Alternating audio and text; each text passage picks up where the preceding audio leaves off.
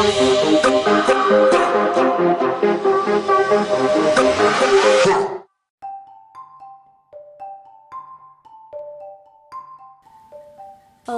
fans! Welcome to the eighth episode of Ale Listen. I am Alejandro Tai, and today we are going to have our eighth interview, which is about learning language in online classes. Today is going to be the English language. For this, we have Irma Adriana Marisol Sanders Argueta to tell us a little more. Good afternoon, Marisol. How are you? Hi, good afternoon. I'm just doing just great. Thank you. How are you? Fine, thank you. I am going to ask you some questions. Are you ready? Yes, I am. Okay, first question. Since when have you taught English? I've been teaching since like 30 years ago, after I graduated from school. Did you feel any difference when you start giving classes online?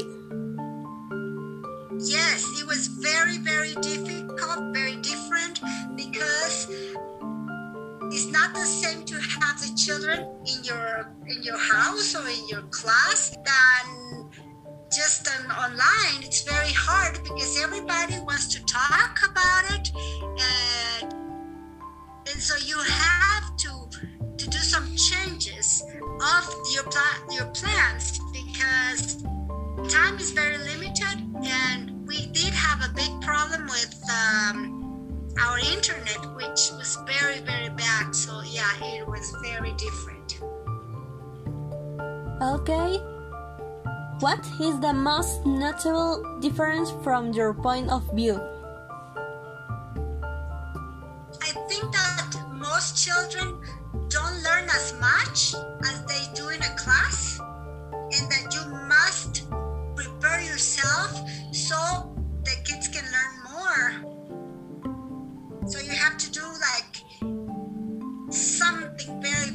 special for each one of the students or just have one student at a time Any suggestions for people who teach English? Well, I think I will suggest um, to be to do things that are fun so the kids don't get bored and things that they can learn at home. Because when you go after what you have been planning, it's very difficult that they do get it. So you have to do many, many, many different things for them to learn.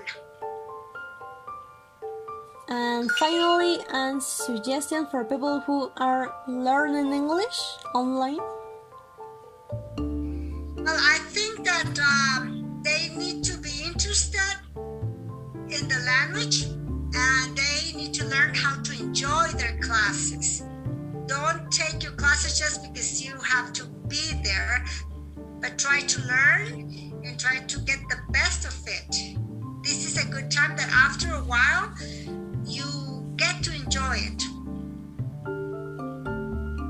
I also would advise people to to keep on, don't get bored. Um, I would like people to to be happy try to learn and do the best. Read a lot. I think if you read, you're gonna learn a lot and try to do every single homework and try to get better and better and listen to songs in English.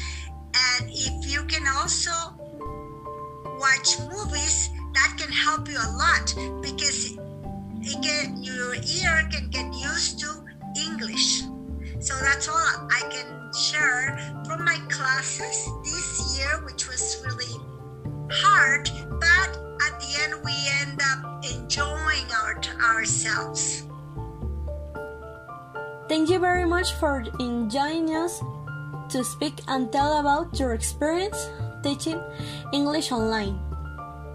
It's my pleasure and thanks to everyone from listen to this interview.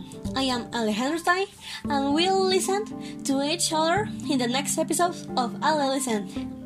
Adiós.